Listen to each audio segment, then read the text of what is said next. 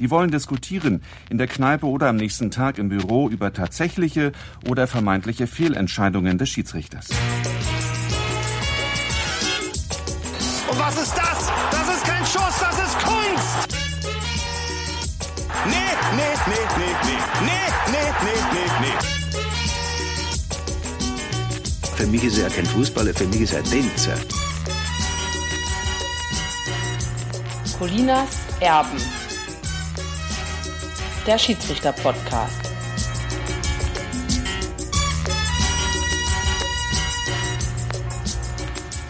Wunderschönen guten Tag, hier sind Colinas Erben. Schön, dass ihr zuhört und ähm, ich begrüße ganz herzlich an meiner Seite Alex Feuerherd. Einen schönen guten Tag.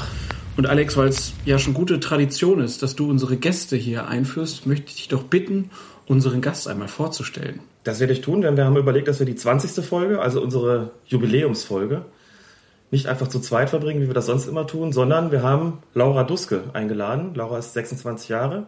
Hallo Laura. Schiedsrichterin. Hallo. Schiedsrichterin seit September 2012 mit steiler Karriere, wird aller Voraussicht nach in der kommenden Saison schon Spiele der Männerbezirksliga leiten. Und sie ist aber noch mehr. Sie ist nämlich seit dem 4. März, seit der neue Kreisschiedsrichterausschuss in Köln gewählt worden ist, Beisitzerin in eben dem Kreisschiedsrichterausschuss und dort zuständig für die Ansetzungen der C- bis E-Jugend und der Mädchen im linksrheinischen Köln. Das habe ich jetzt richtig gesagt. Das war vollkommen richtig.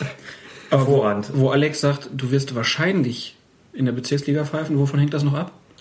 Ähm, das hat sich am Samstag dann äh, quasi bestätigt. Also ich habe am- erfolgreich an der Leistungsprüfung in Hennef teilgenommen. Und äh, insofern kann man da sagen, dass das definitiv ab quasi ab sofort äh, möglich wäre, in der Bezirksliga bei den Männern zu pfeifen. Dann gratulieren wir schon mal ganz herzlich. Dankeschön. Ähm, was also Alex und mich ja jetzt ganz deutlich von dir unterscheidet, wie ich gehört habe, ist, dass du ja eigentlich gut kicken kannst. Ja. Aber dein Licht nicht unter den Scheffel. Das äh, ist, glaube ich, schon was, was man Also lass uns kurz raushängen lassen Lass uns kann. kurz über deine Fußballerkarriere sprechen. Bis, äh, wo hast du denn gespielt? Äh, ich habe in der zweiten Frauenfußball-Bundesliga bei Oberaußen Fortuna und beim TuS Köln Rechtsrheinisch gespielt. Musste allerdings meine Karriere aufgrund äh, Verletzungen, also Kreuzbandriss und so weiter, das war ein bisschen zu viel, um dann weiter aktiv Fußball zu spielen, ähm, ja, aufgeben und habe dann nach einiger Pause den Weg weiter zurück in den aktiven Fußball gefunden über das Schiedsrichterwesen. Das heißt, selber kicken ist jetzt nicht mehr drin, aber ähm, die Schiedsrichterei liegt dir jetzt äh, trotzdem genauso am Herzen. Ja, also ich empfinde das immer noch als aktiven Teil des Fußballspiels, deswegen äh, bin ich darüber hinweg, sagen wir so. Das ist doch gut. Ähm, aber wie, wie kam es dann wirklich dazu, dass du gesagt hast, so ich werde jetzt Schiedsrichter? Also ich meine, klar, irgendwann musst du wahrscheinlich erstmal probieren. Klappt das mit dem Laufen äh, dann wieder so, dass, dass ich das machen kann? Aber als das dann feststand, ähm, du hättest ja auch irgendwas anderes machen können, hättest ja auch Marathons laufen können oder so. Warum bist du Schiedsrichterin geworden? Ähm, das war eigentlich so ein schleichender Prozess, dass ich ähm, bei der Frauenfußball-WM in, in Deutschland 2011 äh, zum ersten Mal wirklich ähm, ja, Kontakt zu Schiedsrichtern hatte und über deren Erzählungen eigentlich wirklich mitbekommen habe, was das äh, eigentlich bedeutet, als Schiedsrichter auf dem Platz zu stehen. Und ähm, ja, nachdem ich mir dann wirklich Fußballspiele angesehen habe, bei denen mir vollkommen egal war, welche Mannschaft äh, am Ende gewinnt und wirklich nur auf die Leistung des Schiedsrichters geachtet habe, ähm, ja, habe ich wirklich gemerkt, was dahinter steht. Also es ist nicht nur eine Person, die zum Platz kommt und äh, sich da einen schönen Nachmittag macht oder versucht, jemanden zu ärgern, sondern dass da wirklich viel mehr dahinter steht und ähm, ja, dass das im Prinzip, so wie ich das mittlerweile auch selber erfahre, ähm, eine eigene Sportart, eine eigene Disziplin auf dem Platz ist. Ja, Alex, das ist ja eigentlich das, wofür, worüber wir jetzt hier seit 19 Folgen reden. Der Schiedsrichter ähm, ist im Prinzip ja der 23. Mann und hat Oder seine die ganz 23. Frau. Genau. oh Mann. Und äh, muss, muss sein ganz eigenes Aufgabenfeld erledigen. Ähm, du hast aber eben, das, das finde ich ganz spannend, was, was für Kontakt war denn das bei der WM äh, der, der Frauen hier in Deutschland? Äh, mit was für Schiedsrichtern, Schiedsrichterinnen hattest du da Kontakt? Also ich war in dem Volunteer-Programm in Leverkusen und da hatte ich ähm, Kontakt zu zwei Schiedsrichtern, also einen näheren Kontakt und ähm, der eine ist auch weiterhin äh, in der A und B Jugend-Bundesliga im Einsatz und da ist natürlich ähm, ja auch dieser Leistungsgedanke direkt ähm, da gewesen und ähm, ja, also nicht nur auf Kreisebene, was jetzt so mein äh, Einsatzbereich ist, sondern direkt äh, quasi in die Bundesligen hinein, auch wenn es Junioren sind, ähm, dass da einfach wirklich dieser, diese eigene Sportart im Prinzip mir ganz klar gezeigt wurde. Also du hast auch schon Lust, weiter aufzusteigen. Das war von, von Anfang an klar. Ja, mir wurde dann auch relativ schnell äh, gesagt, dass äh, man als Frau natürlich da viel ähm, bessere Aufstiegsmöglichkeiten hat, weil es halt deutlich ähm, weniger gibt, die dann wirklich äh, das auch leistungsmäßig betreiben wollen. Also es gibt zwar schon einige, die dann ähm, auch einen Schiri-Schein machen und so weiter, aber ähm, die wirklich sich dann bereit erklären und das, sage ich jetzt mal, auf sich nehmen, äh, Männerspiele zu leiten, was halt erforderlich ist, um aufzusteigen. Ähm, da gibt's halt deutlich wenige de deutlich weniger. Und deswegen äh, war mir das eigentlich so von Anfang an äh, nahegelegt worden, wenn ich da wirklich äh, Initiative zeige und Engagement, dass das äh, relativ schnell äh, weit führen kann. Und äh, Alex, vielleicht kannst du mir mal ein Wort dazu sagen, wie viele Schiedsrichterinnen gibt es so in Köln? Nicht so wahnsinnig viele. Es sind vielleicht ein knappes Dutzend oder sowas. Ähm, es haben auch einige wieder aufgehört. Also wir haben bei den, bei den Anwärterlehrgängen, äh, kann man es auch immer sehen, sind es eigentlich immer auch sehr, sehr wenige, wenn überhaupt. Ähm, beim letzten Mal waren es, glaube ich, eine, die teilgenommen hat. Ähm, also man kann da nicht gerade aus den Vollen schöpfen. Ich weiß jetzt nicht genau, wie viel es Mittelrhein und, und bundesweit sind. Die Zahl ist natürlich gestiegen in den letzten Jahren, auch vergleichsweise deutlich, aber natürlich im Vergleich zu, zu den Männern immer noch äh, vollkommen unterrepräsentiert. Was ja, du hast es eben schon mal kurz angedeutet, Laura, dass es vielleicht ein Grund ist, dass manche Frauen sich auch nicht so trauen, Männerspiele oder Jungenspiele zu pfeifen. Ähm, fangen wir mal bei dir an. Wie, wie war das erste Spiel? Was, was, hast du da so für eine Spielleitung übernehmen dürfen?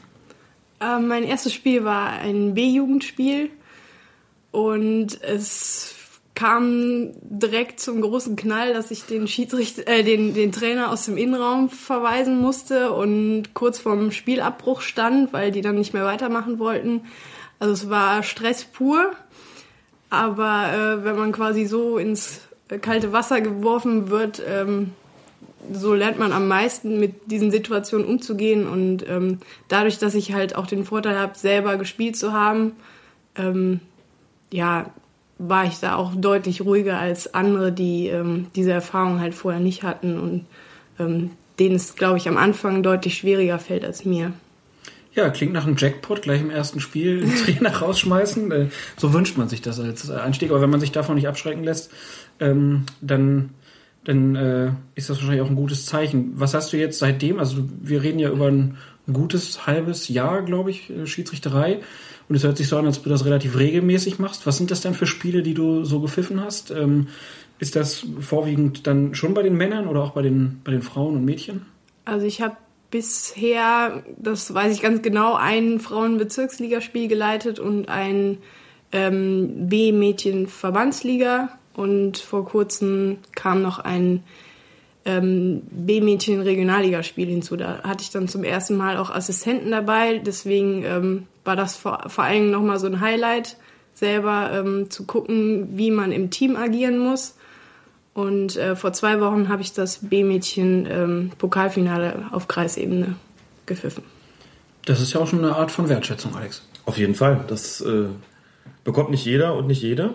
Ähm, es gibt sicherlich einen Unterschied in der, ähm, sagen wir mal, Art der sportlichen Herausforderungen zwischen diesen einzelnen Spielen. Es ist einfach auch so, dass bei den Frauen einfach deutlich weniger, es deutlich weniger Spielerinnen auch gibt, dementsprechend deutlich weniger Spielklassen und einfach größere Leistungsunterschiede. Ich weiß jetzt nicht, was für Spiele das gewesen sind, wie die ausgegangen sind.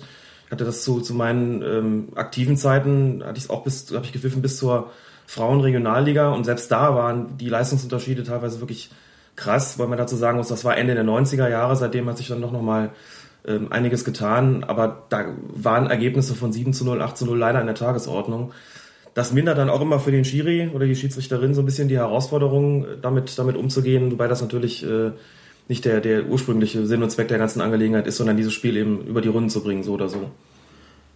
Du hast ein bisschen genickt, also deine Erfahrungen sind ähnlich, Laura? Ja, das ist leider so. Ähm, das weiß ich auch selber noch aus aktiven Zeiten, dass selbst in einer zweiten Frauen-Bundesliga ähm, der Leistungsunterschied zwischen dem oberen Teil und dem unteren Teil der Liga ziemlich krass sein kann. Und ja, da kann der Schiedsrichter nichts für. Der muss das Spiel nehmen, so wie es kommt. Und ähm, ja, mehr kann er da im Prinzip auch nichts für. Aber äh, gibt es denn in, in, der Spielleitung äh, sonst, also außer dem Ergebnis, große Unterschiede? Also es gibt ja immer so dieses äh, Vorteil, dass Frauen ja viel fairer spielen würden und sich besser benehmen würden, auch gegenüber dem Schiedsrichter? Ja gut, also zum einen ist das Spiel nicht so schnell, das kommt dem Schiedsrichter natürlich auch entgegen. Wenn das Spiel schnell und hektisch wird, wird es auch für den Schiedsrichter schwer. Ähm, zum anderen ähm, ist das Temperament einfach ein vollkommen anderes. Also der Umgang mit dem Schiedsrichter, ähm, also aus den paar Frauenspielen, Mädchenspielen, die ich hatte, äh, erinnere ich mich noch daran, dass eine Spielerin sich nicht nur bei ihrer Gegenspielerin entschuldigt hat, sondern auch bei mir. Und das war vollkommen äh, überraschend. Also das ist eine ganz andere ähm, Kultur auf dem Platz, sage ich mal unterstützt also dieses äh, Vorurteil, wie ich es eben genannt habe. Aber dann deine, deine Einsätze bei den, bei den Jungen und bei den Männern dann, ähm, wie ist das? Wenn du da ankommst, gibt es da erstmal komische Blicke, dass da eine Frau als Schiedsrichterin angesetzt ist? Also eigentlich höre ich jedes Mal, dass sie noch nie von einer Schiedsrichterin gepfiffen wurden. Und ähm, da habe ich natürlich klar den Vorteil, dass ich halt vorwiegend, also fast ausschließlich ähm, Männermannschaften pfeife und mich halt darauf schon einstellen kann. Also während die sich gar nicht groß damit beschäftigen, wer als Schiedsrichter kommt und dann quasi am Platz damit kon konfrontiert werden, ah, da kommt jetzt äh, eine Frau und das ist für die ähm, größtenteils einfach Neugier, weil sie gar nicht wissen, was auf sie zukommt. Ähm, man hat ab und an dann aber auch schon mal so Kommentare, aus denen man ganz eindeutig ablesen kann, dass, dass einem einfach nicht zugetraut wird. Und ähm, ja, das ist dann immer so ein bisschen schade, weil man hat noch nicht angefangen ähm, und schon den ersten Kommentar kassiert. Also ja, das ist dann leider so. Also darf man sich nicht unterkriegen lassen und ja. Also ähm, Alex, wie würdest du sagen, wie, wie muss man als, als Schiedsrichterin mit, mit sowas umgehen? Was, was würdest du als Lehrwart jungen Schiedsrichterinnen sagen, die mit solchen Vorurteilen da konfrontiert werden? Naja, zum einen sollten sie natürlich ein selbstbewusstes Auftreten haben nach Möglichkeit. Ähm, denn auf jeden, auf, auf, die, auf diese wirklich groben Klötze, die man da vielfach antrifft, gehören dann einfach auch grobe Keile. Das ist sicherlich von Vorteil, wenn man wie Laura ähm, selbstbewusst mit solchen Sachen umgehen kann und sich davon mhm. nicht irgendwie einschüchtern lässt ähm, und sich da auch kein, kein X für ein U vormachen lässt. Ähm, dessen ungeachtet ist es natürlich so, dass das äh, nicht angeht, dass da so entsprechend darauf reagiert wird. Ich meine, so zum einen ähm, hat der Frauenfußball insgesamt in den letzten Jahren da deutlich an, an Popularität auch gewonnen. Jetzt nicht so, dass es einen Zuschaueransturm geben würde. In der Liga merkt man das ja leider eigentlich gar nicht, ähm, in der, auch in den obersten Klassen nicht.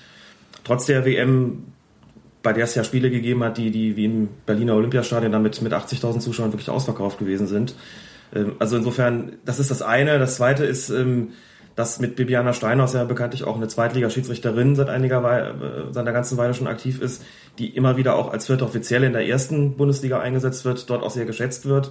Also man hatte sich, glaube ich, schon äh, die Gelegenheit, sich daran zu gewöhnen in gewisser Weise. Nun ist das eben offensichtlich, wie ich auch dann merke, auch an den Erzählungen von Laura, ähm, doch in der, im, in den oberen Klassen auf eine Art selbstverständlicher geworden, im Unterschied zu den unteren Klassen, wo immer noch solche Reaktionen kommen.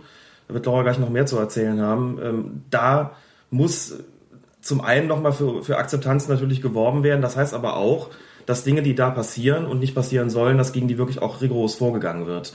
Also es kann nicht sein, dass wenn eine Schiedsrichterin zu einem Spiel kommt, äh, dass die mit blöden Sprüchen konfrontiert wird ähm, oder mit einer, mit einer Abneigung schon bevor sie überhaupt den ersten Pfiff getan hat.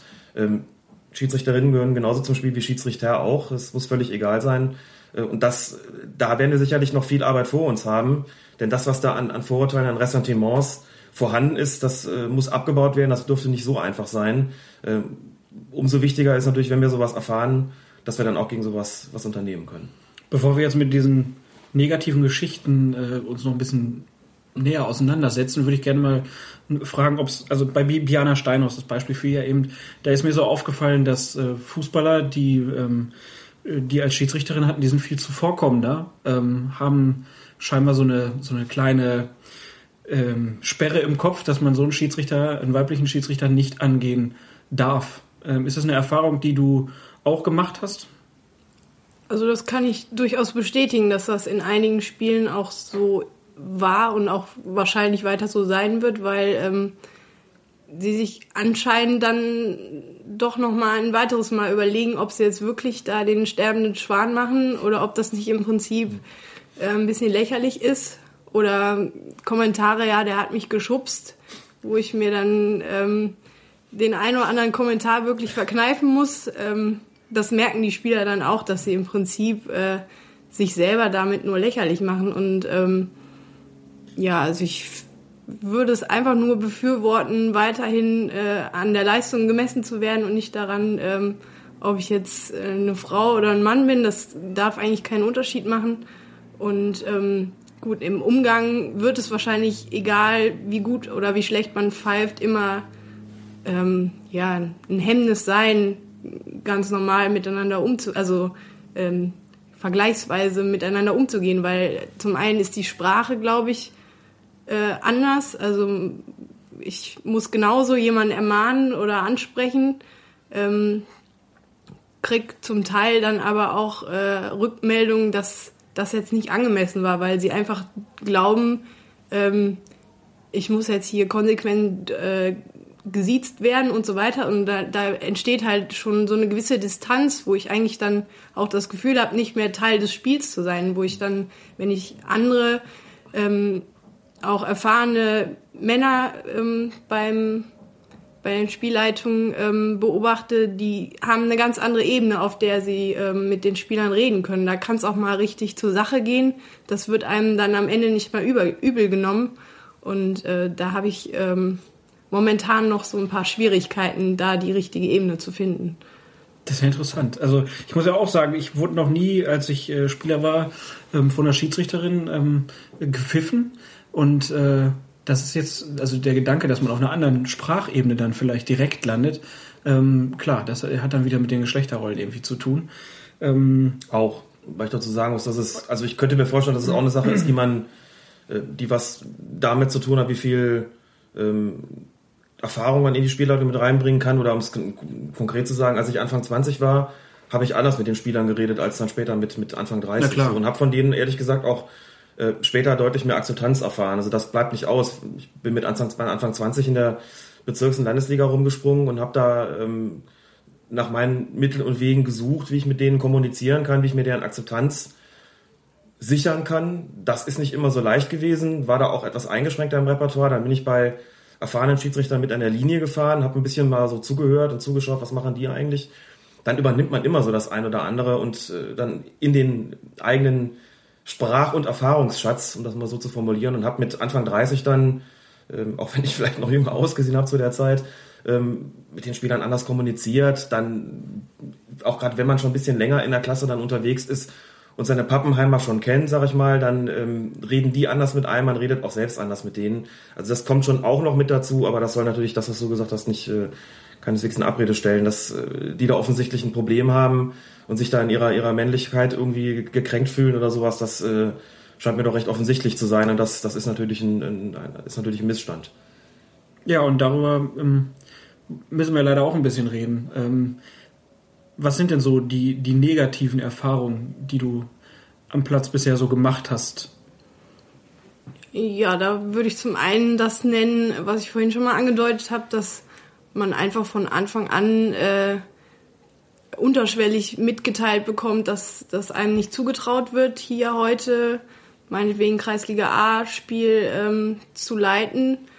Ähm, ja, dann muss ich das leider auch so sagen, dass je nachdem, welche Kultur in den Mannschaften herrscht. Also es ist recht unterschiedlich, ähm, wie da so quasi auch das Frauenbild ähm, mitgetragen wird, wie akzeptiert ich da werde. Da, da habe ich natürlich auch meinen meinen ähm, Beitrag zu, wie weit meine Akzeptanz da reicht, aber das ist auch sehr begrenzt durch das, was ähm, quasi zugelassen wird. Also ähm, ja, also das wären eigentlich so die, die Hauptprobleme, mit denen ich da größtenteils zu kämpfen habe. Und wie, wie gehst du damit um? Also ich meine, klar, du sagst ja auch, du musst noch lernen, damit umzugehen, ähm, aber was, was nimmst du dir dann vor in solchen Situationen?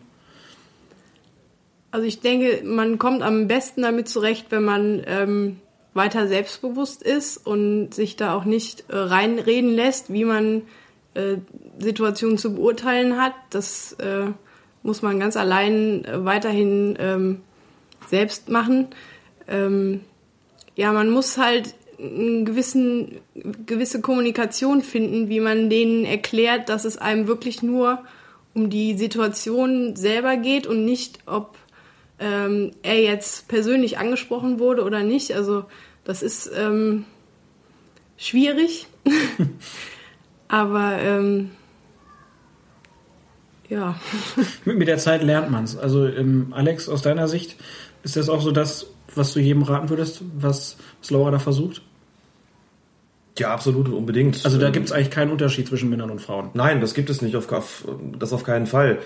Man kann natürlich diese, diese Akzeptanz auch nicht erzwingen und insofern ist, glaube ich, dieses mehr an, an, an Arbeit, was Schiedsrichterinnen gerade offensichtlich an den unteren Klassen leisten müssen, ist schon eklatant natürlich gegenüber den, dem, der vermeintlichen Normalität, äh, die diese Spieler kennen. Also wenn da ein Mann kommt, äh, den man dann auch ja, ab einem bestimmten Alter nicht ansieht, wie lange er jetzt schon irgendwie dabei ist, äh, hat ja diese, diese Akzeptanz kann er da irgendwie vorausgesetzt werden und hat zumindest nicht mit irgendwelchen Geschlechterrollen-Klischees zu kämpfen. Das, das muss man schon auch sagen. Also äh, da ist es leider so ganz offensichtlich, dass Schiedsrichterinnen da noch deutlich mehr leisten müssen sozusagen. Also erstmal zeigen müssen, dass sie der, dem Amt und der Aufgabe da gewachsen sind, eben weil sie es von vornherein nicht zugetraut bekommen, wie Laura ja gesagt hat, statt dass erstmal abgewartet wird und eben darauf reagiert wird, was pfeift denn der oder die da? Ne? Also ich meine, Fehler passieren ja hier wie dort. Aber dieses, dieses äh, Extra, was man da leisten muss, ist schon, kann schon eine ziemliche Bürde sein. Äh, stelle ich mir zumindest so vor, denn, denn wie gesagt, man lebt ja auch davon einfach, dass äh, man mit dieser Ebene nicht zu kämpfen hat, dass man sozusagen nicht rundweg in Frage gestellt wird in seiner Funktion, die man da ausübt. Jetzt gab es auch bei, bei dir, Laura, dann schon einmal ein Spiel, wo du einen Trainer herausgestellt hast, gleich das erste. Es gab jetzt aber auch vor kurzem dann nochmal den Fall, wo es sich durch das ganze Spiel dann gezogen hat, dass ähm, du auch als Frau dann angegangen wurdest. Ähm, hast du da auch dann schon mal das Gefühl gehabt, so, warum tue ich mir das eigentlich an? Ähm, in der Situation des Spiels eigentlich gar nicht. Nachher, wenn man wirklich darüber reflektiert, ähm, ja, da kommen halt so gewisse ähm, Gefühle hoch, wo man sich dann wirklich fragt, äh, womit man oder was man sich da aufgetan hat. Also ähm, weil es einfach zum Teil unfair ist, weil ähm, letztlich möchte ich nur, dass da ein faires Spiel ähm, stattfindet und das ist auch immer etwas, was ich bei den Passkontrollen eigentlich als erstes ähm, den Spielern mitgebe, dass es mir um ein faires Spiel geht und ähm, hoffe dann einfach durch diese ähm, ausdrückliche Ansprache, dass ähm, da so gewisse Vorurteile auch zurückgenommen werden, weil ähm, letztlich gebe ich genau wie jeder Spieler mein Bestes und ähm, ja, soweit ähm, habe ich da noch, weit, noch keine Rücktrittsgedanken.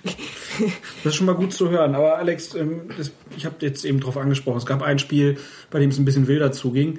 Ähm, wie gehen da dann, also die, die, die Schiedsrichter mit um, die Schiedsgerichtsbarkeit, gibt es da denn besondere Wege, ähm, wie man solche Teams dann auch vielleicht darauf hinweisen kann, dass es denen ganz egal sein muss, ob es eine Schiedsrichterin oder ein Schiedsrichter ist, der da vorbeikommt? Naja, die Sportgerichtsverhandlung zu dem betreffenden Spiel steht noch aus, soweit ich weiß. Ähm, zunächst mal ist es so, dass da Vorfälle, dass Vorfälle, die da passieren, entsprechend dem behandelt werden, was da halt vorgefallen ist. Das heißt, wenn da, wenn es zu irgendwelchen Beleidigungen gekommen ist, zu irgendwelchen ähm, Angriffen gekommen ist, werden die entsprechend geahndet werden. die Metaebene in der ganzen Angelegenheit, die sozusagen darin bestehen könnte, dass da jemand eben als, als Schiedsrichterin, als Frau sozusagen in dem Spiel nicht akzeptiert wird, ist natürlich per se äh, im Strafenkatalog jetzt, jetzt nicht verankert, aber natürlich auch eine Aufgabe des entsprechenden Sportrichters, der dieses, äh, das ganze Ding verhandelt, einfach auch mal darauf hinzuweisen, dass er auch den Eindruck hat, möglicherweise in der ganzen Geschichte, dass da Dinge vorgefallen sind, die, die es bei einem männlichen Schiedsrichter, die beim männlichen Schiedsrichter nicht geschehen wären. Und dann muss schon auch darauf, darauf äh, hingewirkt werden, dass sowas, äh, dass sowas einfach abgestellt werden muss. Muss man dazu sagen, ich kann mir gut vorstellen, dass ab der, ab der kommenden Saison, wenn du auch in der Bezirksliga pfeifst, und das wird im Zweifelsfall auch nicht deine, deine letzte Station sein, davon gehe ich zumindest mal aus. Die Akzeptanz wächst dann schon da. Die sind zum Beispiel da auch gewohnt, dass mal Assistentinnen äh, gibt. Du bist ja selbst auch als Assistentin unterwegs ähm, in den höheren Spielklassen. Also das kennen die da schon eher mal. Ganz so überrascht davon durften die dann eigentlich nicht mehr sein. Ähm, aber wie gesagt, also auch wenn man voraussetzt, dass das eher selten ist, dass eine Frau das Spiel pfeift, und wie gesagt, wenn es knappes Dutzend ist in Köln, die da pfeifen, dann ist es ja schon rechnerisch nicht besonders wahrscheinlich dass man eine Frau als Spielleiterin bekommt, aber ähm, die Welt ist natürlich, wir befinden uns im Jahr 2013, die Welt ist ein bisschen größer. Durfte sie eigentlich nie überraschen, ne? zumindest Bibiana Stein, das müssten sie schon mal mitgekriegt haben. Und dann ist es vielleicht normal, dass man kurz überrascht ist und sagt, oh, okay, haben wir selten gehabt oder haben wir vielleicht auch noch nie gehabt, aber meine Güte, dann ist das jetzt so, wie es ist und dann guckt man mal, wie sie pfeift. Und dann kann es eigentlich nur noch darum gehen, genauso zu reagieren, im Guten wie im Schlechten, ausdrücklich, äh, genauso darauf zu reagieren wie bei jedem männlichen Schiedsrichter auch und eben dieses, das Geschlecht da in keiner Weise äh, eine Rolle spielen zu lassen. Und genauso muss es eben sein, wenn was vorgefallen ist, äh, dass die Dinge, die geschehen sind, entsprechend dem Strafenkatalog geahndet werden, aber dass ein Sportrichter natürlich auch die Pflicht hat, mal zu gucken, äh, woran könnte das gelegen haben, denn das ganze Ding verfolgt ja immer auch den Zweck, dass sowas der Möglichkeit nicht nochmal passiert. Das heißt, die Sanktion muss ja auch dann darauf abstellen, auf eine Besserung sozusagen, also den, den resozialisierenden Effekt haben. Laura kann das besser erklären, sie ist Juristin, ich bin das nicht, aber ähm, Strafe sollte ja immer auch einen Sinn und Zweck erfüllen und nicht nur den repressiven Charakter ähm, haben, sondern auch ähm, sozusagen dann in Zukunft den präventiven. Habe ich das einigermaßen? Das ist vollkommen richtig. Gut. Ja, wir wollen auf das einzelne Spiel dann auch jetzt nicht eingehen, weil es halt äh, noch von den Gerichten behandelt wird. Ähm, aber du hast ja gesagt, du machst weiter äh, und würdest du dir denn wünschen, dass es mehr Schiedsrichterinnen gibt? Würdest du dir das vielleicht auch einfacher machen? Ja, auf jeden Fall. Also deswegen fahre ich auch gerne äh, in der Jugend mal äh, ein Spiel pfeifen, weil ähm, dass da einfach der Respekt ist von vornherein größer und ich mir dann immer denke, ja, wenn die in den jungen Jahren schon damit konfrontiert sind, dass es Schiedsrichterinnen gibt, dann hat man es unter Umständen in den Seniorenklassen einfacher, wenn dann wirklich mal eine Schiedsrichterin äh, zum Einsatz kommt weil die es einfach dann schon mal gehabt haben und gemerkt haben, die hat vielleicht doch Ahnung von Fußball, weil das ist sonst ähm, immer mal leicht so als Vorurteil zu merken. Jetzt haben wir viel über, über Negatives gesprochen, aber wie ist denn das, ähm, wenn du jetzt ein Spiel geleitet hast? Also da bist du irgendwo hingekommen, die haben das erste Mal eine Schiedsrichterin auf dem Platz gehabt. Ähm, Gibt es dann auch Reaktionen nach dem Spiel? Ja, natürlich. Also Gott sei Dank sind die meisten Reaktionen da doch positiv und ähm, ja, man, man gibt sich natürlich danach die Hand, alles ist gut und äh, kriegt dann direkt ein Feedback von Trainern, Spielern, dass man äh, gut gepfiffen hat. Jetzt klingt da natürlich wieder für eine Frage Frau mit, gut gepfiffen. Ja, die Frage mit, ob das jetzt quasi an der Voreinstellung ja. lag oder ob es wirklich eine neutrale Leistungsbewertung ist. Aber ähm, solange das auch immer derjenige sagt, der verloren hat, ähm, würde ich mal sagen, ähm, ja, habe ich das ganz gut gemacht. Ist das mal ein guter Gradmesser, Alex, wenn, wenn der Verlierer äh, einem gratuliert? Absolut. Muss gestehen, dass das immer das, das Netteste war. Wenn ich vom Platz gekommen bin und der Verlierer auch nichts zu meckern hatte, habe ich mir gedacht, dann äh, kann es so verkehrt nicht gewesen sein. Also ob das jetzt dann objektive Kriterien erfüllt, ist nochmal eine andere Geschichte, aber so für mein eigenes Wohlbefinden habe ich das immer sehr genossen, äh, denn dann war ja vollkommen klar, da äh, muss man ja sozusagen über die, von der eigenen Enttäuschung über das verlorene Spiel dann abstrahieren und sagen, du bist es aber zumindest nicht schuld gewesen. Das hat schon immer sehr gut getan. Ähm, vielleicht auch dann, wenn der, wenn der Gewinner noch unzufrieden war oder sowas, dann hat man eigentlich, glaube ich, nicht so viel falsch gemacht.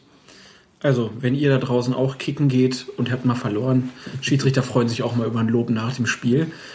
Ähm, jetzt haben wir viel drüber geredet, wie so die Akzeptanz bei Fußballern ist. Aber wie ist denn das so unter Schiedsrichtern? Also ich glaube ja immer, dass die Schiedsrichter gar nicht so groß unterschiedlich zu den Spielern sind, auch was ihre Vorurteile angeht. Ähm, wie ist denn so die Akzeptanz von dir als Schiedsrichterin innerhalb dieser Schiedsrichter-Clique, wie ich sie ja so ein bisschen äh, er erlebe manchmal? Also es ist natürlich da wieder äh, eine exponierte Position, die ich da einnehme als Frau. Und ähm, also bislang habe ich da, was den eigenen Schiedsrichterkreis angeht, mit dem ich öfter zu tun habe, eigentlich nur Positives erfahren, weil ich halt auch sehr darauf achte, mir andere äh, Schiedsrichter anzugucken, die halt deutlich mehr Erfahrung haben, auch was höhere Ligen angeht. Mhm. Also ähm, da bin ich eigentlich in der Rolle, jemandem Respekt zu zollen und den kriegt man dann meistens auch zurück. Ähm, ein negatives Erlebnis habe ich äh, im Zusammenhang mit der ähm, Beisitzerwahl äh, beim Kreisschiedsrichtertag erlebt, aber das war dann wirklich auch nur ähm, die Ausnahme, wo jemand nicht damit einverstanden war, dass ähm, jetzt eine Frau äh, in, in den Schiedsrichterausschuss gewählt werden möchte. Gut, auch solche Leute wird es wahrscheinlich immer noch geben, aber ist ja auch schön zu hören, dass die allermeisten eigentlich alle Schiedsrichter dann mit, äh, mit offenen Armen irgendwie empfangen und man sich ja auch gegenseitig unterstützt. Das ist ja, ja. glaube ich, so Grundprinzip der Schiedsrichterei irgendwie.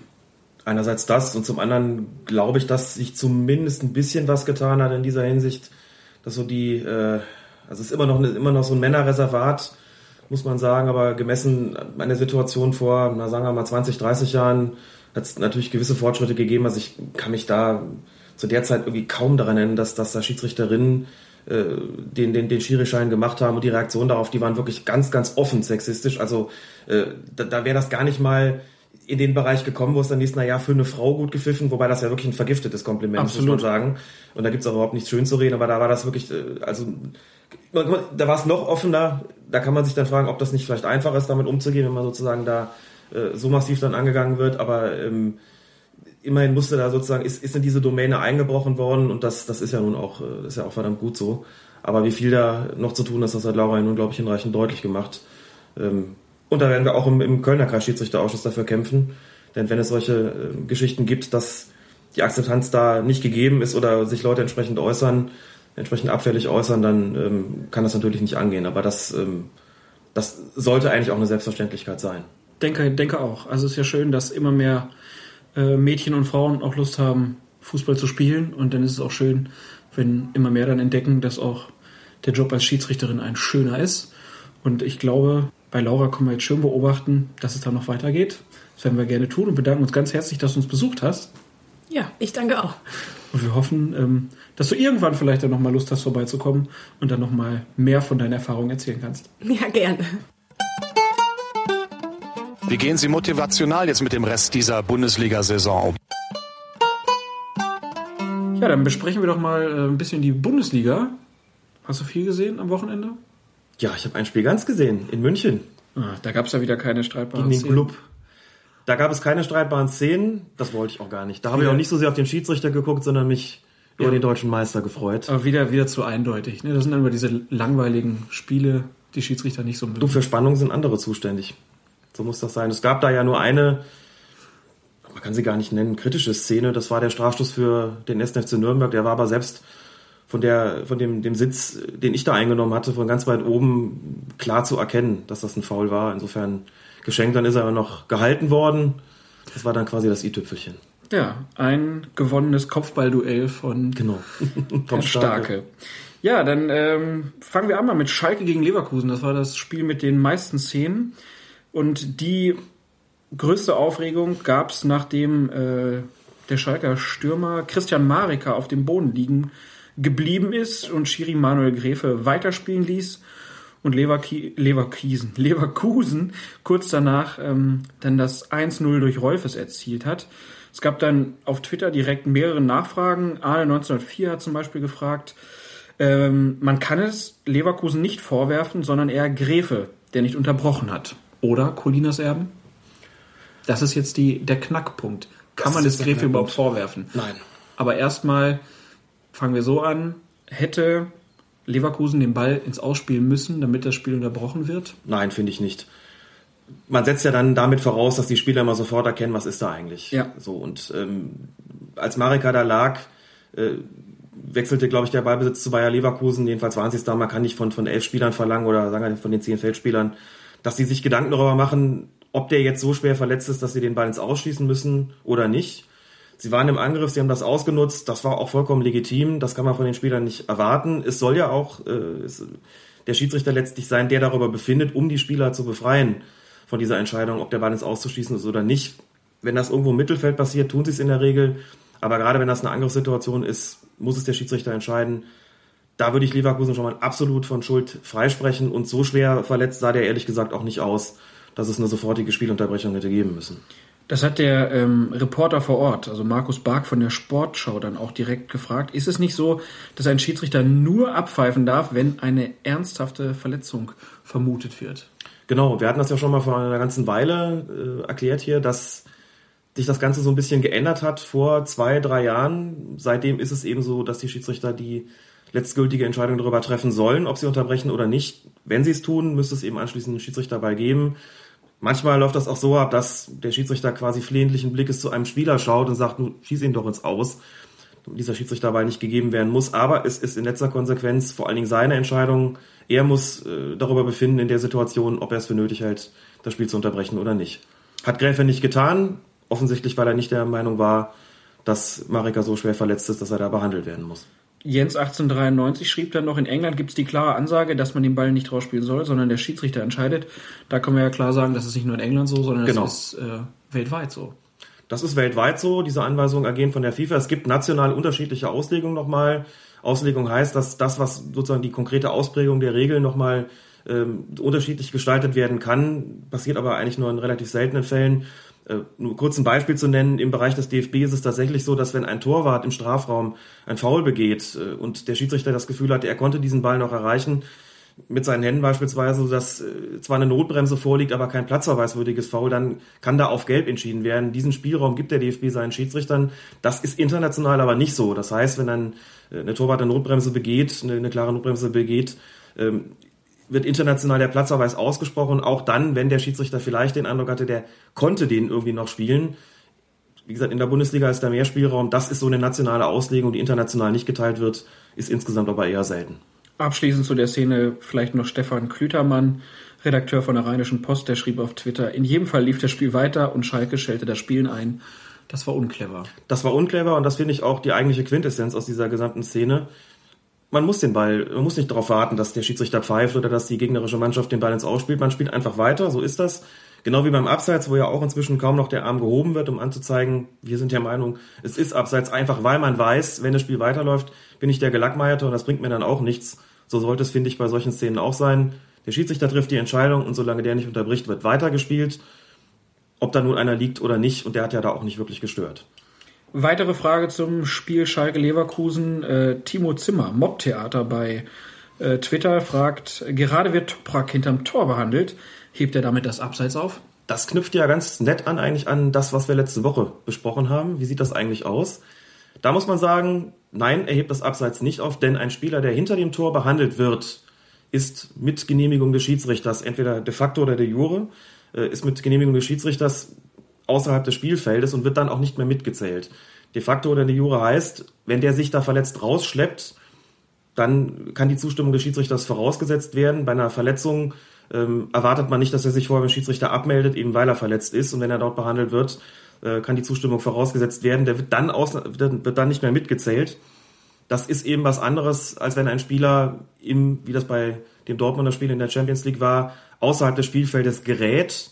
Äh, der wird mitgezählt. Das ist dann, der wird so behandelt, als ob er auf dem Feld stehen würde.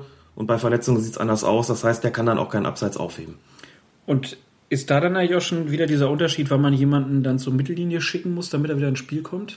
Ganz genau, da ist es, um es nochmal zu erklären, so, wenn das Spiel unterbrochen ist, darf der das Spielfeld von jeder Stelle aus wieder betreten. Das heißt von jedem Punkt der Seitenlinien oder auch von der Torlinie, von mir aus auch Torauslinie. Wenn das Spiel läuft, muss er von einem Punkt der Seitenlinie eintreten und in allen Fällen muss der Schiedsrichter vorher zugestimmt haben. Haben wir das nochmal deutlich gemacht. Dann ähm, eine weitere Szene äh, aus dem Spiel Schalke Leverkusen, ein Foulspiel von Toprak an Pucki im Strafraum. Es gab Platzverweis und Strafstoß. Ähm, erstmal Elva, ja, Ja, würde ich auch direkt so sagen. Ich glaube, da gibt es wenig zu diskutieren. Äh, Feslowski, der Alex, der ähm, schrieb dann für mich Verhinderung einer klaren Chance und damit rot korrekt. Schnicks 25 äh, schrieb aber, ich meine, Elva ja, rot nein. Das wäre dann unlogisch, was Schnicks 25 sagt, denn äh, hier kann man nur sagen, kleine Ursache, große Wirkung. Er hat ihn ja nicht wirklich dick getroffen. Es war also kein brutales Foul, aber es war eine sehr effektive Art, die Torchance zu verhindern. Ich glaube, es ist sogar so gewesen, dass er ihn so getroffen hat, dass Pucki sich letztlich selbst das Bein gestellt hat. Man kennt das, das haben wir als Kinder immer gespielt. Man tritt jemandem gegen das Bein und der tritt sich dann selbst gegen das andere und fällt hin. Du guckst mich so an, hast du das nie gemacht? Nein, solche Sachen habe ich nie gemacht. Du bist eindeutig zu gut erzogen. ähm, Ich also er, hat nur ihn wirklich, Laternen ausgetreten. er hat ihn wirklich nur sehr leicht berührt und Rückspiegel abgetreten, ne? Nein, Nein? das auch nicht. Ich habe auch nie einen Mercedes-Stern geklaut. Ach, da guckst du, du schon, ne? Ich bin ja, ich finde das ja sehr bedauerlich, dass wir ja gerade keine Kamera stehen haben. Ihr müsstet sehen, wie rot er jetzt gerade wird. Was denn? Das ist ja eine Frechheit. Ich habe nie einen Mercedes-Stern geklaut. Okay, ich lasse das einfach mal so stehen. Also wie gesagt, kleine Ursache, große Wirkung. Er hat ihn ja nicht, nicht heftig getroffen, aber, und das ist auch wesentlich bei der ganzen Geschichte, dadurch ist Buki in Stauchen gekommen, ist gefallen. Damit hat es sich auch um eine Notbremse gehandelt und äh, die existiert nun mal unabhängig davon, ob einer brutal umgetreten wird oder am Trikot gezupft wird oder einfach nur einen leichten Tritt in die Hacken kriegt und dann letztlich über seine eigenen Beine fällt. Das heißt, hier hat der Schiedsrichter keine andere Wahl gehabt. Wenn er auf Strafschluss entscheidet, dann muss er auch den Platzverweis aussprechen, weil eine klare Torchance verhindert worden ist. Also hat Dr. Phelps bei Twitter recht. Der hat nämlich geschrieben, im Gegensatz zu Handspiel gibt's doch kein absichtliches, unabsichtliches Foul. Also Foul und damit rot. Ja und nein. Ähm, wie schon mal gesagt, bei der Regel 12 taucht da der Begriff Absicht im Zusammenhang mit Foulspielen tatsächlich nicht auf, weil man sich, sagen wir unter, unter fußballjuristischen Aspekten so ein bisschen mit, äh, mit so ein paar Krücken behilft. Also man definiert Absicht sozusagen um und sagt, das Foul muss fahrlässig, rücksichtslos oder mit übermäßiger Härte ausgeführt worden sein. Das wäre sozusagen die äh, Umdefinition von Absicht äh, bei Foulspielen. Wenn man das jetzt darauf anwendet, muss man sagen, also so wie der da reingegangen ist, war es sicherlich fahrlässig. Er hat es in Kauf genommen, dass der Spieler fällt. Und damit würde man fußballjuristisch sagen, es war sozusagen Absicht im Sinne der Regel 12. Wer den Begriff nicht verwenden möchte, kein Problem. Fahrlässigkeit reicht da und das war das Kriterium, das erfüllt sein musste für dieses, um dieses Foulspiel als solches auch ähm, zu kennzeichnen und damit war es auch strafbar. Dann haben wir noch abschließend zu dieser Aktion eine Frage von Charles Aymar, die ich ganz interessant finde. Denkt ihr, die fehlende Ballkontrolle von Pucki hätte bei der roten Karte für Toprak Spielraum geben können? Nein, und das kann man auch von keinem Schiedsrichter erwarten, dass er die individuellen Fähigkeiten der Spieler berücksichtigt und sich da dann vielleicht überlegt, wie stark ist der eigentlich am Ball und äh, was ist das für einer, hätte er den möglicherweise kontrollieren können, weil das doch so ein technisch starker Spieler ist. Er muss das situativ beurteilen. Da mögen dann individuelle Stärken und Schwächen eine Rolle spielen, aber der Spielraum ist da nicht gegeben gewesen. Er kann nur sehen, der kommt zu Fall, der kann den Ball eben nicht mehr kontrollieren und äh, der Grund dafür war das Foulspiel und nicht die mangelnde Fähigkeit. Insofern war da kein Spielraum gegeben. Trotzdem eine schöne Frage. Vielen Dank dafür. Dann kommen wir zum nächsten Spiel. Düsseldorf gegen Bremen. Es war die 32. Minute und Schiedsrichter Tobias Welz verwarnt nach einem Foul irrtümlich Shahin und nimmt die gelbe Karte dann zurück und zeigt sich schließlich Robbie Cruz. Ähm, was sagst du dazu? War das ein korrektes Vorgehen oder hätte Welz da irgendwie anders agieren müssen? Das Schönste war, wie diese Szene bei Sky dargestellt worden ist. Da hat nämlich heilloses Chaos geherrscht. Konnte ich aber verstehen. Es gibt ein Foulspiel von, von Cruz, das auch klar als solches zu erkennen ist. Dann zieht Wales die gelbe Karte. Man kann bei Sky eigentlich gar nicht so genau erkennen, für wen das war. Und die Einblendung lautet sofort Robbie Cruz gelbe Karte, also so wie es letztlich auch war. Und plötzlich sieht man, wie Wels nochmal auf, wie Wels auf Schein zugeht. In dem Fall muss man sagen nochmal, aber das war zunächst nicht zu erkennen. Mit ihm spricht und dann ähm, Cruz nochmal die gelbe Karte zeigt.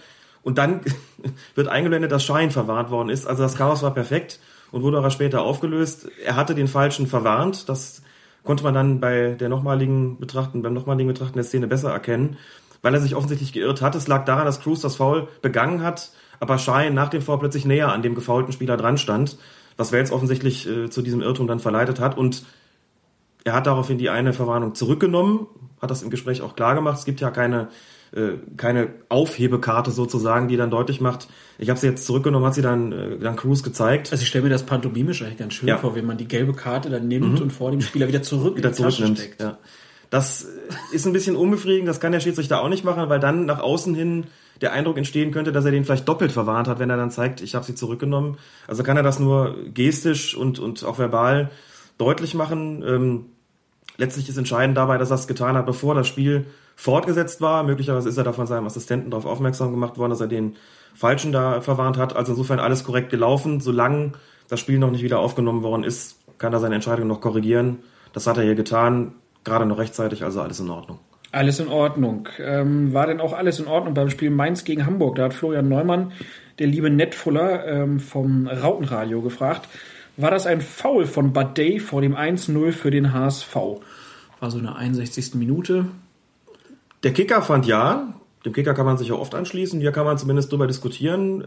In jedem Fall würde ich sagen, großzügige Zweikampfbeurteilung.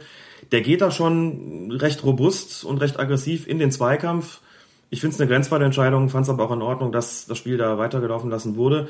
Muss also dazu sagen, dass es überhaupt keine Proteste von Mainzer Seite gegeben hat, also keiner, der irgendwie auf Foul reklamiert hat. Das ist natürlich für den Schiedsrichter einerseits kein Kriterium, andererseits lässt es schon immer Rückschlüsse darauf zu, wie die Akzeptanz von so einer Entscheidung ist. Wir haben ja gehört, dass die Taktik des Schiedsrichters sich auch daran bemisst, wie die Spieler darauf reagieren, ob er möglicherweise anziehen muss oder ob er locker lassen kann. Hier hat sich kein Mainzer darüber beschwert. Insofern bin ich da auch geneigt zu sagen, äh, innerhalb dieser, dieses, dieses Grenzbereichs eine völlig korrekte Entscheidung, das so da anzuerkennen. Hätte er gepfiffen, hätte man es vertreten können. Ich fand es aber eher gut, dass er es nicht getan hat. Auch wieder ganz, also ist eigentlich schade, dass man das nicht mal gegeneinander schneidet, Ja. wie in unterschiedlichen Fernseh- und Radiosendern dieses Foul bewertet wurde. Einige sprachen von einem klaren Foulspiel, andere sagen, es war okay. Ähm, in dem Fall kann man einfach nur sagen, der Schiedsrichter hat scheinbar nicht alles falsch gemacht, Nein. wenn er es weitergelaufen laufen gelassen hat. Wenn er gepfiffen hätte, ähm, hätte sich Badei vielleicht auch nicht beschwert, aber in dem Fall war es auch so, ich glaube, die Mainzer haben sich tierisch drüber geärgert, dass dieser Ja. komische, viel zu kurze Pass da Richtung Noweski gespielt wurde und äh, haben sich da über sich selber mehr geärgert als dann über das Einsteigen von Badei. Ähm, dann kommen wir noch zu einem Sonntagsspiel. Augsburg gegen Frankfurt. Da hat Kimosch46 bei Twitter gefragt, hätte Inui nicht rot sehen müssen. Äh, klare Torchance vereitelt. Und ähm, das war ja 31. Minute. Das war dann der Elfmeter, Genau. den Keisenbracker dann danach äh, verschossen hat. Ähm, aber hier ist von Kim dann die Frage, ähm, also da gab es noch nicht mal gelb und er fragt, hätte es dann nicht eigentlich sogar rot geben müssen?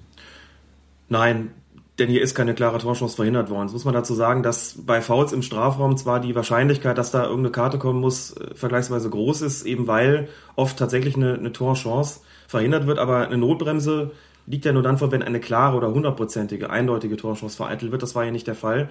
So frei zum Schuss äh, kam der, ähm, der Augsburger Spieler da gar nicht und so wie Inui da hingeht, ist der, in dem Moment ist der Torwart äh, noch in der Nähe. Äh, Das Ganze ist so ein bisschen eher vom, vom Tor weggewandt. Also eigentlich war es ein ganz normales Foul. Das war zwar relativ nah am Tor dran, aber trotzdem keine eindeutige Torchance. Dafür war noch viel zu viel Gewusel. Foul ja, persönliche Strafe nein. Ich fand es auch vollkommen nachvollziehbar, dass da noch nicht mal auf Gelb entschieden worden ist. Und einfach nochmal klar zu machen, nicht jedes Foul im Strafraum bedingt automatisch auch eine persönliche Strafe, sprich Gelb oder Rot. Haben wir das auch nochmal klar gemacht? Das waren eure Fragen zur Bundesliga. Ah nein, einen habe ich noch vergessen. Bimbeshausen hat noch gefragt. 53. Minute. Ein Frankfurter Warmlaufender fängt neben dem Tor den Ball. Falls der noch nicht komplett im Aus war. Gelb und Elfmeter? Gelb ja, also er spielt ja darauf an, dass ein Auswechselspieler Ja. hier ins Spiel eingreift. Insofern auch regeltechnisch eine sehr interessante Frage. Gelb ja. Natürlich, weil er einfach, weil er eingegriffen hat. Ähm, muss man dazu sagen, ist eine, wird eine Torchance verhindert? Nein? Nein. Dann würde die gelbe Karte nämlich ausreichen. Das kommt ganz darauf an, was hat der Auswechselspieler damit gemacht? Fängt er den einfach nur im Feld? Bleibt es eine gelbe Karte?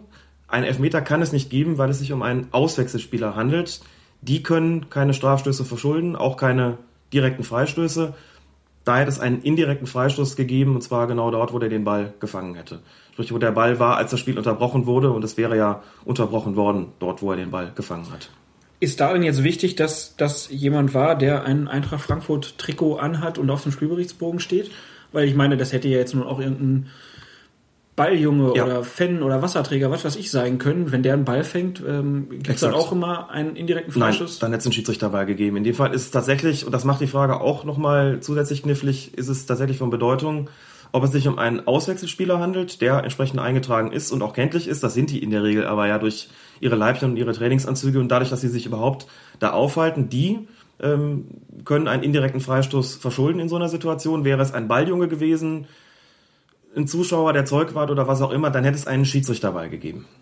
Also, Das ist der Unterschied zwischen Auswechselspieler und anderen sogenannten Drittpersonen. wir kommen ja noch ausführlicher zu, Ja. aber da ähm, ging es darum, dass wenn etwas von außen passiert, Ja, ganz genau. gibt es immer Eingriff von außen ähm, kommt darauf an, es gibt unterschiedliche Arten von Drittpersonen, wie gesagt. Das eine sind die Auswechselspieler, bei denen gibt es indirekte Freistöße. Alle anderen ähm, können nur Schiedsrichterbälle verschulden. Also selbst wenn Matthias Sammer hinter der Richtig. ja. äh, sich hinter dem Tor warm läuft und dann da den Ball abfängt, Dann gibt's wenn er managt, Schiedsrichterball. dann gibt es immer einen Schiedsrichterball. Das empfindet er wahrscheinlich als Diskriminierung. Er ist noch nicht mal mehr einen indirekten Freistoß wert. Können wir das wollen? Nein. Gut, dass der sich da nicht warm läuft. Dann äh, würde ich sagen, damit schließen wir dann mal die Bundesliga ab und ähm, ihr guckt bitte weiterhin fleißig und meldet euch, wenn ihr irgendwas besprochen haben wollt. Ja, aber ähm, das ist ja im Fußball so. Fußball ist eine Sieg- oder Niederlage-Konstellation, ähm, gibt ab und zu mal ein Remis. Wie ihr merkt, haben wir die Reihenfolge heute mal komplett umgestellt und kommen jetzt erst zu euren Fragen und äh, fangen wir mit den Fragen aus der Kommentarspalte unter der letzten Folge an. Äh, heißt er The Ho oder heißt er T-Ho? Ich weiß es nicht genau, ähm, aber er fragt, ähm, ein Spieler schlägt seinen Mitspieler im eigenen Strafraum. Feldverweis ist klar, aber unsportliches Verhalten oder Foul, Spielfortsetzung, Strafstoß? Strafstoß kann es nicht geben, weil es sich um einen Mitspieler handelt. Tätigkeiten gegen Mitspieler, aber auch gegen Schiedsrichter werden mit einem indirekten Freistoß geahndet. Das heißt, Feldverweis klar, das hat er auch selbst gesagt, und indirekter Freistoß und zwar dort, wo der, wo die Unsportlichkeit geschah, das heißt, wo der schlagende Spieler stand. Also heißt das, im eigenen Strafraum gibt es dann für die gegnerische Mannschaft einen So ist indirekten es. Freistoß. Ganz genau. Ähm, und dann fragt er noch, nach einem rückwärts gespielten Ball kann es doch kein Abseits geben, oder? Nochmal, mit dem Mythos müssen wir, glaube ich, gründlich aufräumen. Die Spielrichtung des Balles spielt überhaupt keine Rolle. Der kann den Ball auch zurückspielen, sonst wohin. Und wenn dann ein aus dem Abwehr, ein Spieler, der im Abseits stand, aus dem Abseits rausgelaufen kommt, um sich diesen zurückgespielten Ball zu erlaufen, steht der aktiv im Abseits oder greift in dem Moment ins Spiel ein und ist deshalb ak- aktiv abseits. Das ist ein Mythos, dass der Ball nach vorne gespielt werden muss. Es kommt darauf an, ob der Spieler, der angespielt werden soll, der gegnerischen Torlinie näher ist als der Ball und zwei gegnerische Spieler. Es kommt nicht auf die Spielrichtung des Balles an. Ob mit Effet oder ohne spielt dann auch keine Rolle. Haben wir das hoffentlich ein für alle Mal geklärt. Guido Sprenger bei Twitter, Sprenger spricht, ähm, spricht nochmal auf eine der letzten Folgen an. Alex, du sagtest, es wäre taktisch ungeschickt für den Schiedsrichter, beiden Spielern eine gelbe Karte zu zeigen. Also da ging es darum, wenn zwei Leute einen Spieler gleichzeitig faulen, da haben wir letzte Woche drüber gesprochen. Aber könnte es nicht einen erzieherischen Effekt haben, wenn Spieler wissen, dass sie, wenn sie zu viel Theater machen, eine Verwarnung bekommen, auch wenn es ein Foul ist? Ich glaube, es ging um die Situation, dass einer fault und der andere Ich hab's wieder verwechselt. Verdammt. Also der eine fault und der andere setzt zur Schwalbe an. Darum Genau. ging's. Ja.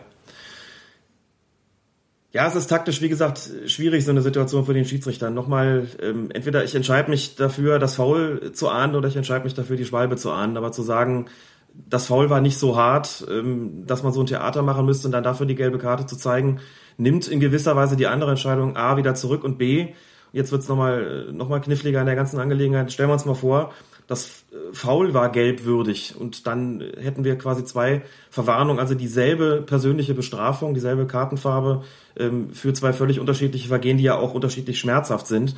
Ähm, und wenn der eine auf die Socken kriegt und, der, und dann aber auch äh, Theater macht und bekommt davon eine gelbe Karte, und damit zwei Verwarnungen rauszugehen für unterschiedliche Vergehen, die auch, wie gesagt, da sehr, sehr unterschiedlich ähm, ihrer Schmerzhaftigkeit sind, das ist keine, keine sonderlich kluge Entscheidung. Ich habe es da immer vorgezogen, dem Spieler, der da äh, sich sehr theatralisch vielleicht zu Boden sinken, äh, sinken ließ, dann auch einfach zu sagen, hör spar dir das Theater. Ähm, das Foul kriegst du ja für dich so, aber wie gesagt, da so ein, so ein Gehampel zu machen, ist überhaupt nicht nötig. ich glaube, damit kann man den erzieherischen Effekt auch erzielen. Da muss man nicht zur Karte greifen. Ist aber auch immer ein schmaler Grad. Also es gibt dann auch Jungs, die dann trotzdem noch behaupten, dass sie doch getroffen wurden und wie schlimm das war und dass sie gar keine Schwalbe äh, ansetzen wollten. Ich glaube, wenn der erzieherische Effekt durch eine Ermahnung nicht greift, wird es auch im Spiel eine weitere Situation geben, wo dann eindeutig Theater vorliegt, eindeutig eine Unsportlichkeit, eine Täuschung und äh, wenn ich dann die gelbe Karte zeigen kann, ohne dass da der andere auch noch fertig ist, weil er eigentlich gefault hat, dann ist das, glaube ich, die sinnvollere Situation. Ähm, das sollte man so nicht lösen. Man nimmt, wie gesagt, damit in gewisser Weise die andere Entscheidung zurück. Deswegen ist das taktisch nicht besonders klug. Okay. Dann noch eine weitere Frage von Lacomio. Kann das absichtliche weite Schlagen des Balles aus dem Spielfeld ins Aus eine Unsportlichkeit sein?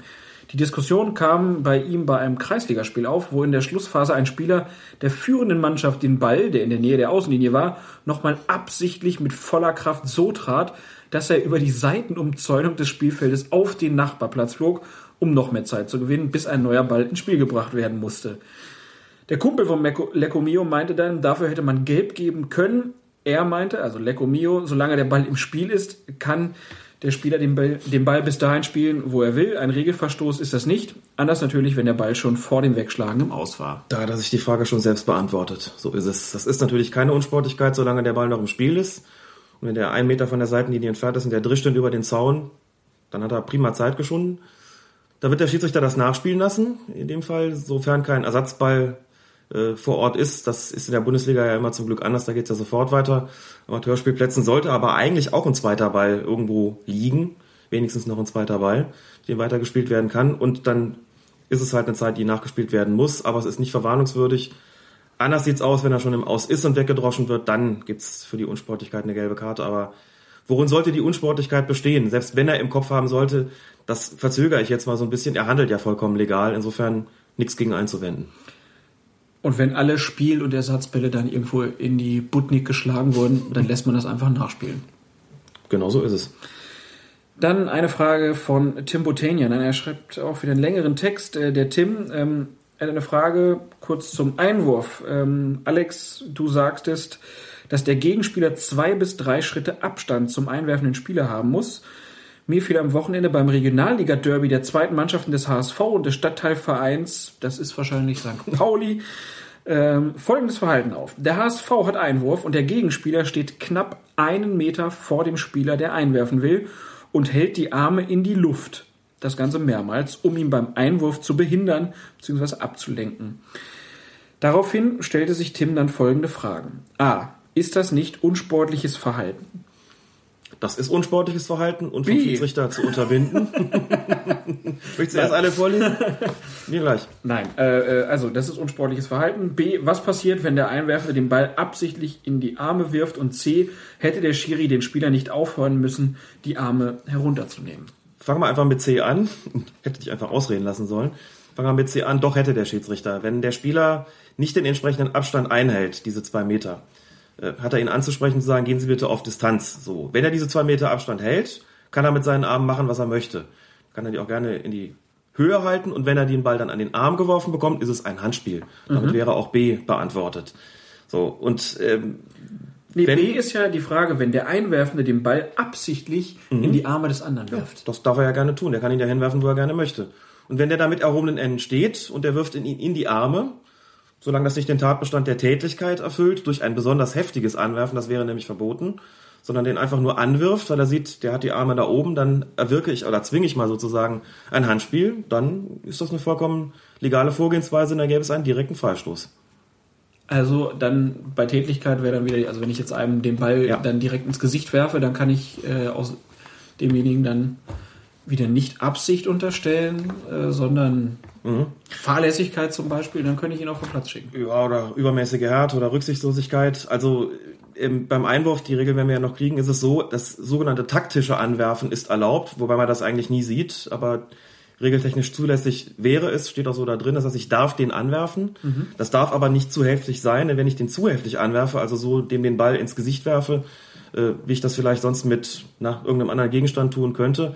Dann gäbe es einen direkten Freistoß, wenn ich den so anwürfe und natürlich den Platzverweis.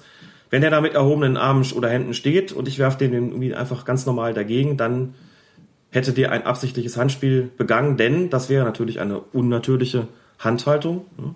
eine Vergrößerung der Körperfläche, wie wir ja gelernt haben. Das wäre dann nicht zulässig. Aber nochmal, der Schiedsrichter hätte den Spieler, der da rumgehampelt hat, auf diese zwei Meter Distanz bringen müssen.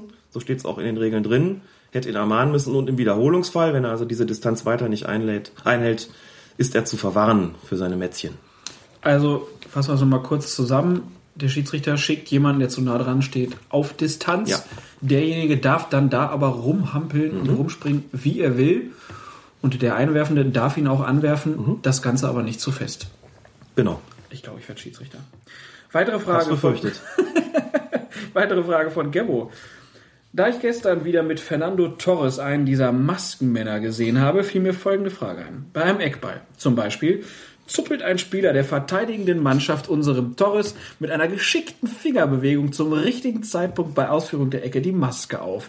Torres kann daraufhin nicht mit zum Kopfball hochgehen aus Angst um seine Nase und muss die Maske erst wieder richten. Wäre das genauso wie ein Textilvergehen zu bewerten, also Gelb- und Strafstoß? Super Frage. Wenn das mal keine Nerdfrage ist. Ja, wäre es, natürlich. Ich darf den Spieler ja nirgendwo festhalten. Ich darf ihn ja auch nicht an den Schnürsenkeln festhalten oder an der Hose. Genauso wenig wie am Trikot. Und da die Maske, wenn sie vom Schiedsrichter zugelassen ist, natürlich Bestandteil der Spielkleidung dieses Spielers ist, darf ich ihn auch nicht einfach daran festhalten. Das heißt, wenn das Spiel läuft und ich zuppel ihm die Maske da auf, wie er das ausgedrückt hat, dann wäre es tatsächlich ein Textilvergehen, eine Textilbremse ähm, und würde die gleiche Strafe sozusagen nach sich ziehen wie das Ziehen am Trikot während des laufenden Spiels. Das berühmte Maskenvergehen. Das berühmte Maskenvergehen, ganz genau. Wenn das Spiel unterbrochen ist und äh, er zuppelt ihm die Maske vor der Ausführung dieses, äh, dieser Spielvorsetzung auf, dann müsste ich schon länger nachdenken, ehrlich gesagt. Ich meine, ähm, klar, dann würde er sich vielleicht nicht trauen, zum Kopfball hochzugehen, aber das, äh, so, ich glaube, das ist präzedenzlos bis jetzt. Was gar nicht. Ich glaube, das wäre eine Unsportlichkeit, die ich auch mit Gelb ahnen würde. Ich meine, man lässt ja auch nicht zu, dass ein Spieler dem anderen einfach die Hose runterzieht. Insofern darf er eigentlich eben auch nicht die Maske auf, aufzuppeln. Schöner, schönes Wort übrigens. Ja, bei, bei, der, bei der Hose fällt mir noch ein, es gab neulich einen Spieler, der In hat. Italien, ne? Genau, der hat sein Tor äh, von, Ju, von Juve, war das Juve. einer? Der, der hat sich zum Torjubel die Hose ausgezogen. Was mache ich als Schiedsrichter mit so einem? Was, weißt du, was passiert ist? Hat er was bekommen dafür? Ich weiß es nicht mehr. Müssen wir nochmal nach? Wir hatten den Fall ganz am Anfang mal, äh, als es um die, um die Spielkleidung ging. Äh, bin ja der Meinung, dass, also wenn Trikot ausziehen gelb gibt, was gibt man dann fürs Hose ausziehen? Hm? Eigentlich ist das ja schon in seiner Demonstrativität nochmal deutlich äh, anstößiger als das, als das Trikot ausziehen. Müsste ja dann konsequenterweise eigentlich einen Platzverweis geben, denn wozu soll das dienen? Ich meine, was ist das für ein Ausdruck von Freude, sich die Hose runterzuziehen? Das kann doch eigentlich nur den Gegner demütigen sollen, oder? Ja gut, also in Italien hat man ja schon öfter dann auch Spieler gesehen, die dann nur noch in Unterhose da äh, nach dem Jubel äh, vom Platz gegangen sind. Vielleicht ist da die ähm, Mentalität eine andere. Der fußballkulturelle Code? Das kann sein. Ich glaube, ich würde auf Platzverweis entscheiden. Gut. Vielleicht Das muss ja auch steigerbar sein, sowas. Das Trikot ausziehen. kommt ja dann auch darauf an, ob ein Werbespruch auf der Hose steht, ne? Dann kostet es richtig viel Geld hinterher. Was war das für Bentner? 25.000 Euro? Ich glaube, es waren sogar deutlich mehr. 200.000 oder so. Also müsste ich jetzt auch noch Richtig mal nachgucken, teuer? aber ich glaube, es war richtig teuer, aber es hat dann der Kann man viele Unterhosen verkaufen. Jedenfalls. es hat dann aber natürlich der Wettanbieter bezahlt, weil die Werbung, ähm, die kann man sich ja nicht kaufen. Aber gut, also, wenn ihr äh, euch die Hose beim Torjubel auszieht, dann kann das zur Folge haben, dass der Alex euch vom Platz schickt. Ähm, wir haben zum Abschluss dann noch zwei Fragen, die über Twitter kamen. Theo, der ist als Canadian 87 äh, unterwegs bei Twitter. Gibt es eine Regel, wo festgelegt ist, an welchem Arm der Captain die Binde haben muss? Nein, die gibt es nicht. Äh, Festgelegt ist nur, dass die Binde sichtbar sein muss, damit der Schiedsrichter den Spielführer, wie er ja offiziell in den deutschen Regeln heißt, ähm, in den deutschen Fassungen der Regeln heißt, identifizieren kann, aber der Arm ist nicht festgelegt. Da kann also jeder seinen ähm, Vorlieben nachgehen. Ich erinnere mich übrigens daran, dass Paul Breitner, mein früherer Lieblingsspieler, die Kapitänsbinde eigentlich nie sichtbar getragen hat. Der hatte die beim Langarmtrikot, hat er sich immer die Ärmel drüber gekrempelt und beim Kurzarmtrikot hat er sie direkt am Oberarm gehabt. Warum auch immer. Ich weiß das deswegen, weil ich natürlich, weil ich ihm nachgeeifert habe, auch immer mit der Kapitänsbinde rumgelaufen bin in meiner Freizeit. Das macht Alex übrigens bis heute. Kann ich jetzt leider nicht widerlegen, weil man das nicht sehen kann. Und habe sie auch immer unter dem Trikot gehabt. Das hätte ich ja nicht getan, wenn er es nicht getan hätte. Was das sollte, kann ich nicht sagen. Vielleicht war es eine ganz spezielle Form von Bescheidenheit. Es ging bestimmt auch um diese Spielführerbetitelung. Das wollte ich Möglicherweise, ja. Aber heute hat man ja auch mal gerne mal ein C draufstehen beispielsweise, was auch immer.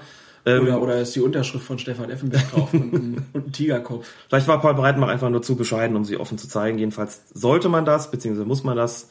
Das steht drin, aber nicht, welcher Arm denn dafür zu nehmen ist. Paul Breitner und bescheiden. ich glaube, es war eher genau andersrum. Aber gut. Aber es ist scheißegal, wo ich die Binde habe. Darf ich noch zwei tragen oder drei? Ich, es ist nicht, nicht explizit geregelt, dass es nur eine zu sein hat. Wenn du noch unbedingt am Stutzen welche tragen möchtest, bitte nur zu. Ja, oder rechter die müsste Arm, dann, Arm. Die müsste dann allerdings die gleiche Farbe haben wie deine Stutzen, wenn du sie an den Stutzen äh, tragen würdest. Wie mit diesen, diesen, diesen Tape-Bändern, das ist auch so. Es gibt doch diese Marotte, dass man sich, dass sich Spieler Tape-Bänder. Ja, ja, um die aber, aber die Kapitänsbinde muss ja erkannt werden. Dann muss sie ja, ja aber nicht, mehr, nicht, wenn du sie am Knöchel trägst. Du willst ja mehrere tragen, hast du gerade gesagt. Ja, gut, aber wenn es die einzige ist. Dann muss sie sich wahrscheinlich sogar vom Trikot unterscheiden. Aber dann darf sie sie auch über die Stutzen ziehen. Dann darfst du sie auch über die Stutzen ziehen. Mach. ja, stört ja weniger. Mach mal das bei den Radatal-Kickers so. Da, nein. Da, äh, da sind wir ganz ordentlich immer unterwegs. Das gucke ich mir an. Mach das mal. Ähm, ich finde, dass Laura euch pfeifen sollte. Die Radar Kickers. Wir werden sie mal für das, zu. mindestens fürs nächste ja. Freundschaftsspiel einfach mal anfragen. Mhm. Und dann benehme ich mich aber so richtig wie Sau. Also das Nein, ich werde dann mal Regeln erklären. so, genug, genug rumgeblödelt für heute. Wir kommen zu einer wunderschönen Abschlussfrage von Steffen. Der ist bei Twitter als FC-Blogging unterwegs und er fragt, je weniger Medien über Schiri-Entscheidungen diskutieren, umso besser pfeifen sie. Ist das so, Colinas Erben? Das müsste man die Kollegen eigentlich selbst fragen. Ich kann mir schon vorstellen, dass es den Schiedsrichtern lieber ist, wenn nicht über sie gesprochen wird. Und natürlich steht man immer in besonderen Fokus der Öffentlichkeit, wenn Entscheidungen an den Pranger gestellt werden, wenn das alles aufgedröselt und auseinandergenommen wird. Insofern wirkt sich das sicherlich grundsätzlich positiv auf die Leistung aus. Mag den einen oder anderen geben, ähm, der dann vielleicht auch ganz besonders in seinem Ehrgeiz angestachelt wird, wenn da ganz äh, in besonderer Häufigkeit über Entscheidungen diskutiert wird. Aber ich denke auch, dass es eine gute Idee ist, die Schiedsrichter nicht in den Mittelpunkt zu stellen, ähm, auch mit Blick auf, auf ihre Leistungen, ja. Können wir das hier ja einstellen? wir erläutern. Wir erläutern. In diesem Sinne, Alex Feuerherd, vielen Dank, dass du wieder an meiner Seite für das nötige Fachwissen gesorgt hast. gerne, wie immer. Und äh, ich verabschiede mich heute einfach mal mit einem Satz von Sandra Maischberger. Auch nächste Woche wird es eine Sendung geben. Und dann vielleicht auch wieder mit Regelkunde. Mit den Taliban unter den Schiedsrichtern. mein Name ist Klaas Rehse und euch allen noch einen wunderschönen Tag. Und was ist das? Das ist kein Schuss, das ist Kunst! Nee, nee, nee, nee, nee, nee, nee, Für mich ist er kein Fußballer, für mich ist er ein Tänzer. Colinas Erben. Der Schiedsrichter-Podcast.